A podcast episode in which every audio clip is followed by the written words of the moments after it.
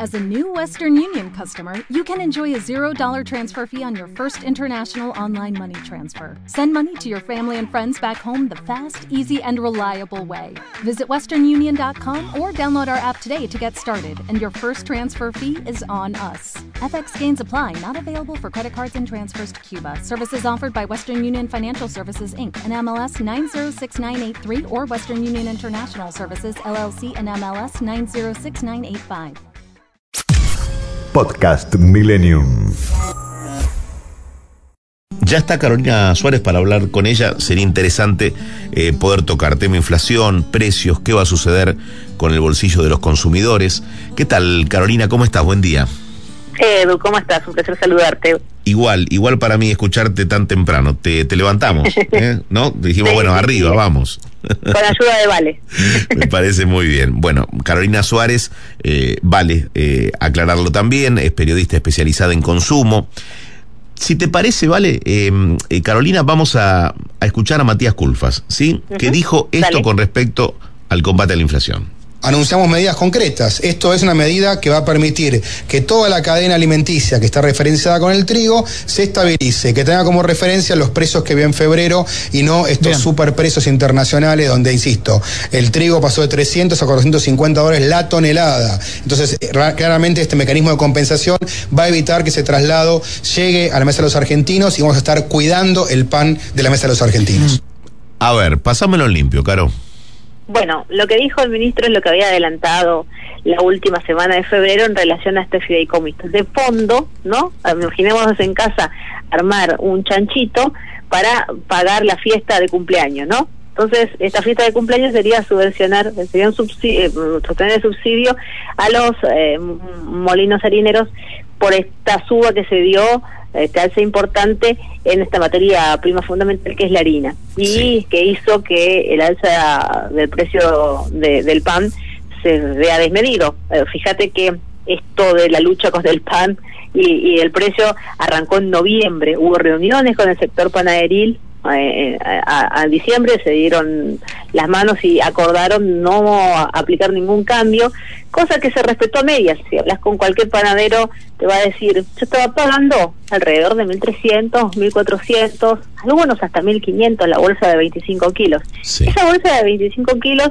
en enero, bueno, se mantuvo casi sin cambios, o sea, pe- empezó a ajustar, pero cuando llegó la guerra, cuando apareció la guerra de, eh, no de precios, sino la guerra de Ucrania con Rusia, por ser un principal productor, como hablamos siempre de oferta-demanda, en este caso de, un- de una materia prima eh, como en el caso de la harina, hizo que, eh, como en el caso del trigo, perdón, la harina se eh, fuera descontroladamente. Y lo que sucedió es que en una semana pasó de esos precios que te manejaba, Sí. que te decía recién, a prácticamente finales eh, de febrero y comienzos de marzo a costar eh, 2.200 pesos. Entonces, cuando vas al pana- a la panadería, encontrás que el panadero te dice, bueno, tengo que Sí. trasladarlo. Ajá. Un poquito lo mantengo. Para tratar de sostener y retrotraer al mes de febrero, se abre este fideicomiso, este fondo, como mencionaba recién, y acá la cuestión, la cuestión que no quedó clara, porque el ministro arranca en el audio diciendo, eh, tenemos medidas claras. Y bueno, tan claras, claras no lo son. Hoy no están, hoy no están. Ahora, Caro, la pregunta es, ¿cómo bajás a la práctica eh, Mm. esta, este fondo o caja que se ha armado?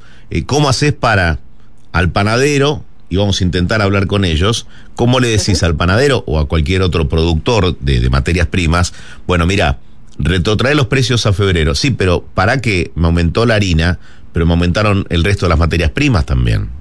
Claro, eso totalmente, porque ellos sufrieron alzas importantes, como bien decías, el azúcar aumentó, el huevo aumentó, porque no hablamos tan solo del pan o fijar el precio del pan, es un tema, no sé, vamos a recordar a Moreno con el pan 10-10, Sí. el, o el al pan al 2,50 o tantas otras cuestiones más, sino aquí hay una cuestión de la industria de la y además algo que se limita, como hablábamos recién, no se trata de una medida específica. Lo único que se anunció al final de febrero fue que el fideicomiso iba a hacer frente a mantener sin cambios dos productos, la harina 3.0 que se comercializa dentro del programa Precios Cuidados y también dentro de ese mismo programa lo que son eh, los fideos guiseros, los que están, los, los, fideos secos que están alcanzados en el programa. Ahí sí son puntualmente productos determinados. Pero hablamos de precios cuidados, un programa que no llega a ser el 30% de las ventas del de, eh, consumo masivo. Entonces, ya estamos dejando fuera autoservicios, almacenes barriales, mini mercados, o sea, todo eso queda fuera, que es donde la gente compra a nivel país porque a veces tomamos la decisión de pensar en el escritorio de lo que sucede en Buenos Aires y no lo que pasa en el resto de la Argentina. Y de productos específicos, harina 3.0 y mm, estos fideos secos como me mencionaba recién. ¿Y qué es lo que pasa, Eduardo? Es que todo lo demás tiene libre eh, eh, libre acceso en materia de aumentos. Y es lo que siempre sucede, se fijan algunos precios y el resto aumentos. La industria um, panaderil es muy amplia, o sea que acá ni siquiera está alcanzada. Se había fijado hace unas tres semanas, con esto cierro como dato, eh, una, una reunión con el sector panaderil y lo que se cerró en ese momento fue mantener entre 220 y 250 pesos el em, precio del pan en el AMBA Claro, esto previo a la alza de la harina que te mencionaba recién. Si no, tendría que ser una medida de esas características que por lo menos hasta el día de hoy no fue anunciada. Clarito.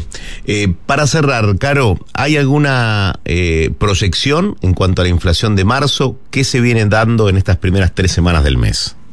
Bueno, siguen eh, eh, las mismas características que febrero. Febrero tuvo una inflación muy alta, pero lo que más preocupó fue eh, la inflación en alimentos y en el Gran Buenos Aires, donde prácticamente superó el 8%. O sea que esa es la inflación que finalmente más representativa termina siendo la inflación de los pobres, como se lo llama así, porque destinan sus ingresos. Así que estamos hablando de que en marzo lo iguala o lo supera ampliamente. ¿Por qué? Porque tenemos un, un, mes de marzo que tradicionalmente siempre es más alto con otros rubros, como el caso de educación, como el caso también de indumentaria, como, no, que, hemos visto que ah, fue uno de los rubros que más aumentó, pero probablemente el que más llegue a preocupar va a ser el de alimentos y cómo se lo frena.